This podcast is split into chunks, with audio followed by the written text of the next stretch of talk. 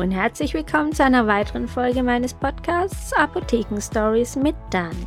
Sechste Folge des Corona-Specials, sechster Tag. Was kann ich empfehlen? Was gibt es für Medikamente, die man in dieser Zeit einnehmen kann? Und was empfiehlt der Arzt? Ich meine, ich hatte ja keine großen Symptome. Ich hatte bisschen Übelkeit oder mehr oder weniger wenig Übelkeit. Es gab schon Zeiten, da ging es mir richtig schlecht und wo ich mich auch übergeben musste, aber das war wirklich selten. Mir hat wirklich diese schlimme Abgeschlagenheit, dieses Krankheitsgefühl, das große, sehr zu schaffen gemacht. Die Übelkeit habe ich ähm, Iberogast Tropfen genommen.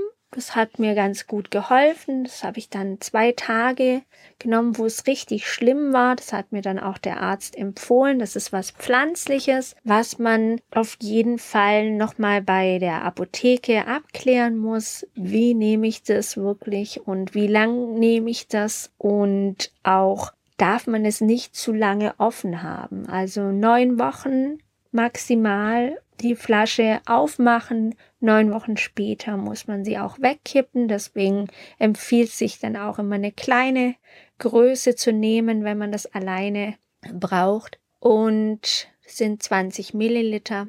Aber mir hat es sehr gut geholfen. Wie gesagt, zwei Tage lang habe ich es genommen. Und ansonsten habe ich, da ich ja angefangen habe mit leichten Erkältungssymptomen ganz am Anfang, die aber wieder wegging. Also war das nur in Anführungszeichen eine Erkältung, die ich dann aber gut in den Griff bekommen habe.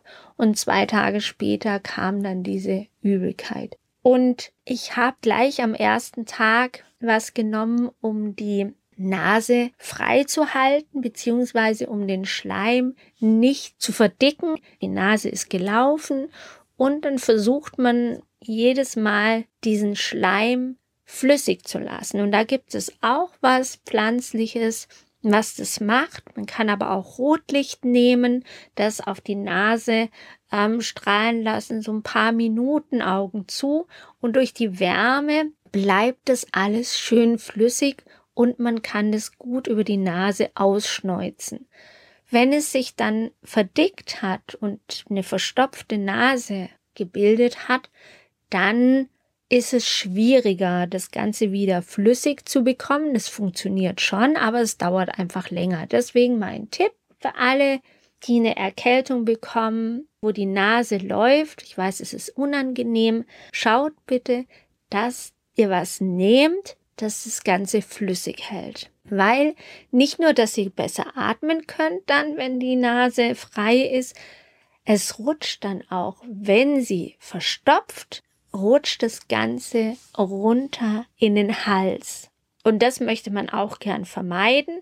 Und meine Devise ist immer einnehmen so früh wie möglich, um die Symptome zu stoppen und nicht stärker werden zu lassen. Und bei der Nase gilt, den Schleim flüssig zu halten und Halskratzen, Reizhusten. Entweder nimmt man wirklich was Entzündungshemmendes, wenn man Schmerzen hat, wie zum Beispiel ein Ibuprofen ist ja entzündungshemmend, oder man lutscht auch was wie Dolodobendan, das ist was, was ähm, bisschen ein Lokalanästhetikum, wie beim Zahnarzt, macht das, das Ganze pelzig und dadurch hat man einfach ähm, eine wenn man eine Spritze beim Zahnarzt bekommt, die betäubt. Und so ein Gefühl ist das. Es ist nicht so ganz angenehm, aber durch die Betäubung, durch dieses Gefühl schmeckt man, äh, merkt man natürlich auch nicht, dass man Schmerzen hat. Und was ich noch gerne nehme, ist Meditonsin. Das sind so homöopathische Tröpfchen. Ich weiß nicht, ob es wirkt, aber Placebo ist ja auch immer ein ein guter Begleiter. Und diesen Placebo-Effekt darf man auch nicht unterschätzen. Das ist was, was ich auch sehr gerne nehme im Anfangsstadium, wenn so der Hals kratzt und ich merke so hm, beim Schlucken ist es ein bisschen unangenehm.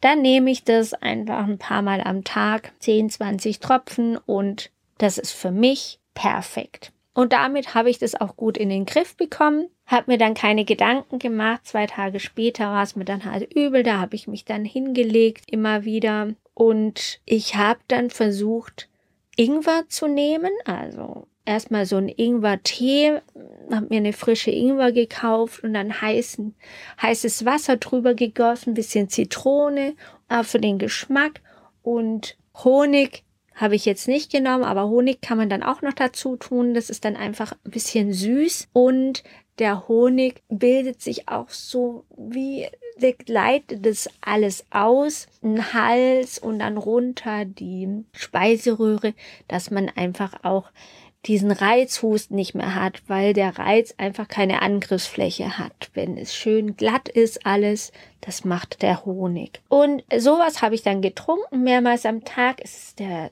ist natürlich sehr scharf, der Ingwer, aber ich hatte den Eindruck, mh, ist gar nicht so schlecht für die Entzündung. Hab mir ja dann schon Gedanken gemacht, dass es Corona sein könnte und deswegen wollte ich da einfach ein bisschen vorbeugen, dass es nicht in den Hals kommt, weil ihr wisst ja, wenn es dann in die Lunge geht, dass es dann Probleme geben kann. Das Virus macht das Blut dicker. Deswegen hat mir auch der Arzt empfohlen, ASS 100 Milligramm einzunehmen. Da kommt dann auch noch mal eine Podcast-Folge. Das übernächste Mal, in dem ich erkläre, was denn dieses ASS 100 Milligramm macht. So viel erstmal soll es das Blut verdünnen, das dem entgegenwirkt, was das Virus macht. Das Virus, habe ich ja erzählt, kann alle Organe befallen und deswegen ist es nicht schlecht, wenn man schon mal prophylaktisch, also ähm, vorbeugend, dieses HSS 100 Milligramm nimmt. Das hat mir auch eingeleuchtet und das habe ich dann auch brav jeden Tag genommen. Und ja, was habe ich noch genommen? Ein Automod Immun, das sind solche Trinkfläschchen, die stabilisieren bzw. bauen das Immunsystem wieder auf mit Mineralstoffen, Spurenelementen und Vitaminen, alles, was es so gibt. Man hat praktisch geschaut, was fehlt einem Kranken, Blut abgenommen, im Gegenzug zu einem gesunden wie viel weniger Vitamin A hat er, wie viel weniger Vitamin C hat er. Und das hat man praktisch alles in das Fläschchen gepackt und das wird einem dann zugeführt und soll dann das Immunsystem wieder aufpeppen. In so einer kleinen Packung sind sieben Fläschchen drin. Das reicht normalerweise auch aus, um dieses Immunsystem wieder aufzubauen. Und das habe ich auch jeden Tag getrunken. Diesen Ingwer-Tee habe ich dann nach zwei, drei Tagen aufgehört und habe mir so Ingwer-Shot gekauft. Das gibt's ja auch überall. Und habe das getrunken, ist natürlich viel, viel konzentrierter gewesen. Da habe ich erstmal Schnappatmung bekommen, weil es so scharf war. Ich habe es fast nicht runterbekommen. Das sind dann so 100 Milliliter. Und das war schon heftig. Also das kann ich jetzt erstmal eine Weile nicht mehr sehen. Aber das waren so die Dinge, die ich genommen habe, die ich auch mit dem Arzt besprochen habe, was fürs Immunsystem, dass es mir einfach besser geht, dass auch der Kreislauf ein bisschen stabil bleibt.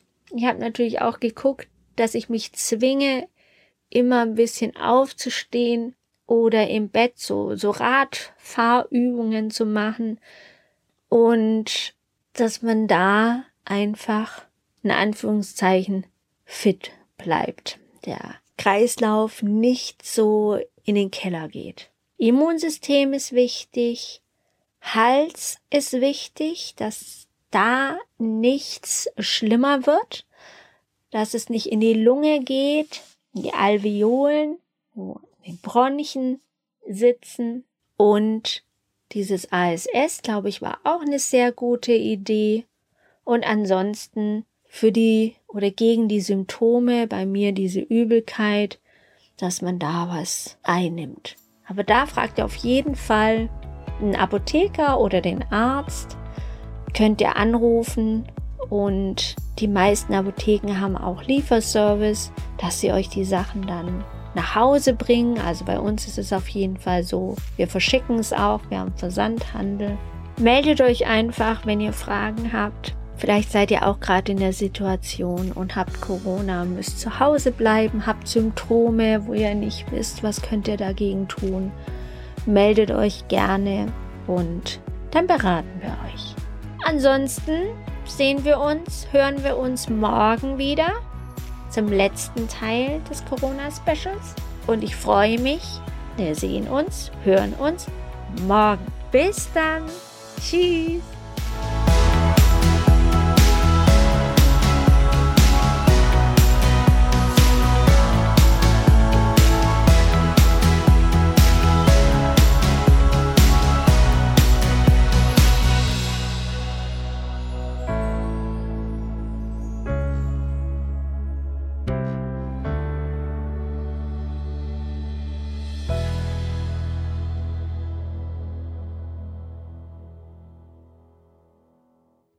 Zu Risiken und Nebenwirkungen lesen Sie die Packungsbeilage und fragen Sie Ihren Arzt oder Apotheker.